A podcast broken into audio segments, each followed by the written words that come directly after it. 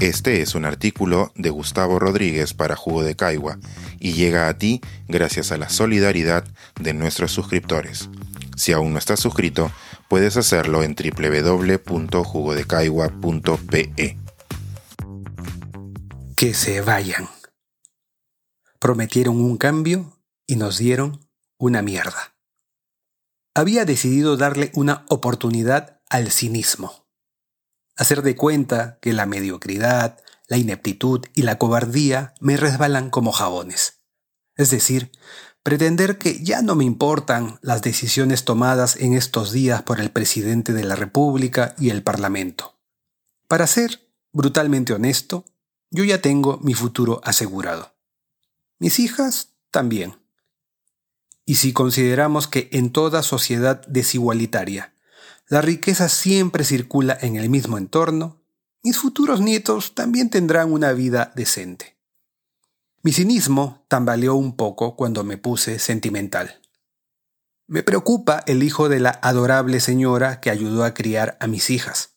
El pequeño Javicho ya es un adolescente que sueña y se frustra en un barrio marginal, y pronto empezará a cruzar el puente que debería llevarlo o bien al bienestar adulto o a una vida limitada. Por fortuna, al contrario de su madre, Javicho tuvo en mi casa una niñez bien alimentada, con acceso a libros y a Internet, y pensándolo bien, tendrá el apoyo de mi familia cuando afronte sus estudios superiores. Es decir, mi esfera compensará algo el desinterés que el Estado ha mostrado con él, con su madre y con sus ancestros. Quienes sí sufrirán a fondo las decisiones de nuestros dos poderes del Estado serán esos millones de peruanos que no son Javicho. Pero ¿qué se le va a hacer? Por salud mental, lo mejor será centrarme en mi entorno con intencional conciencia de clase. Qué pena por los pobres que votaron por Castillo o por Keiko Fujimori, buscando una transformación. Las ideas que anclan a nuestro país en el subdesarrollo acaban de consolidarse desde el oficialismo y la oposición. Por ejemplo, necesitábamos seguir apostando por una reforma de la educación, ese principal igualador a futuro. ¿Y qué ha ocurrido? Desde su cúspide definitoria, Pedro Castillo dejó que los sindicatos desbaraten la meritocracia de la carrera magisterial y no movió un dedo para detener la contrarreforma de la educación superior perpetrada por el Congreso.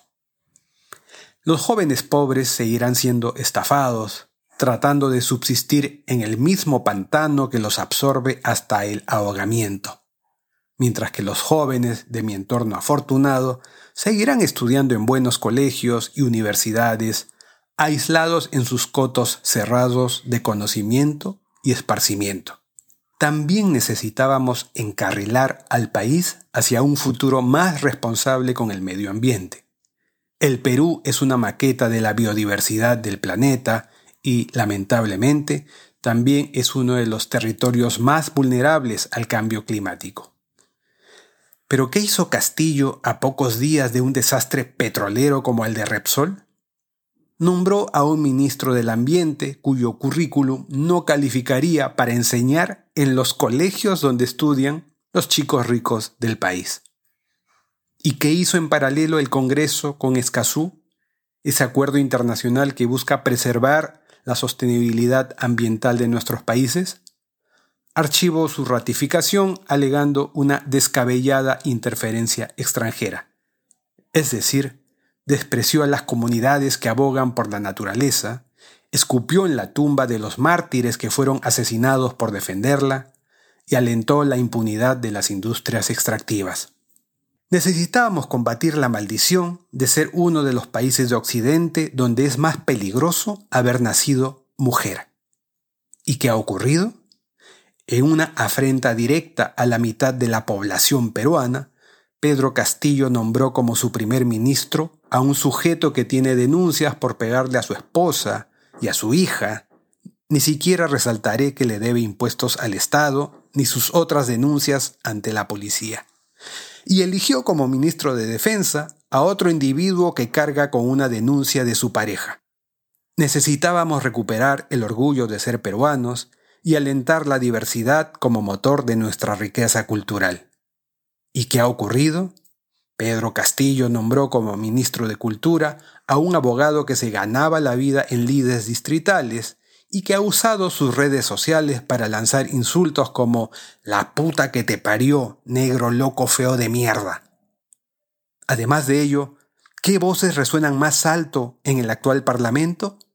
Las de sujetos como Esdras Medina, nada menos que el presidente de la Comisión de Educación, que ha afirmado que las inundaciones de El Niño y los terremotos son castigos que Dios ha enviado desde su trono porque el Ministerio de Educación busca implantar una supuesta, entre comillas, ideología de género. Necesitábamos, en suma, defender tan fieramente a nuestros pobres de los mercantilistas que no quieren reformas, que era de esperar que el presidente cumpliera su palabra de transformación a favor de ellos.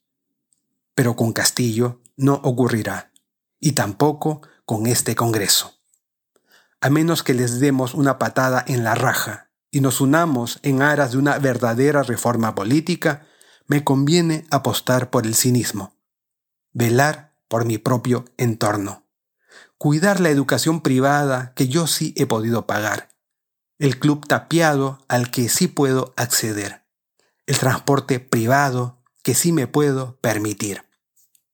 Todo ese territorio que es maravilloso para la clase acomodada en el que siempre será bienvenida la mano de obra barata de esos peruanos estafados. Pero mi cinismo acaba de encontrar su límite.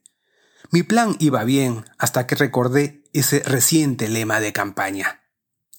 No más pobres en un país rico, dijeron. Que se vayan a la concha de su madre. Este es un artículo de Gustavo Rodríguez para Jugo de Caigua y llega a ti gracias a la solidaridad de nuestros suscriptores. Si aún no estás suscrito, puedes hacerlo en www.jugodecaigua.pe.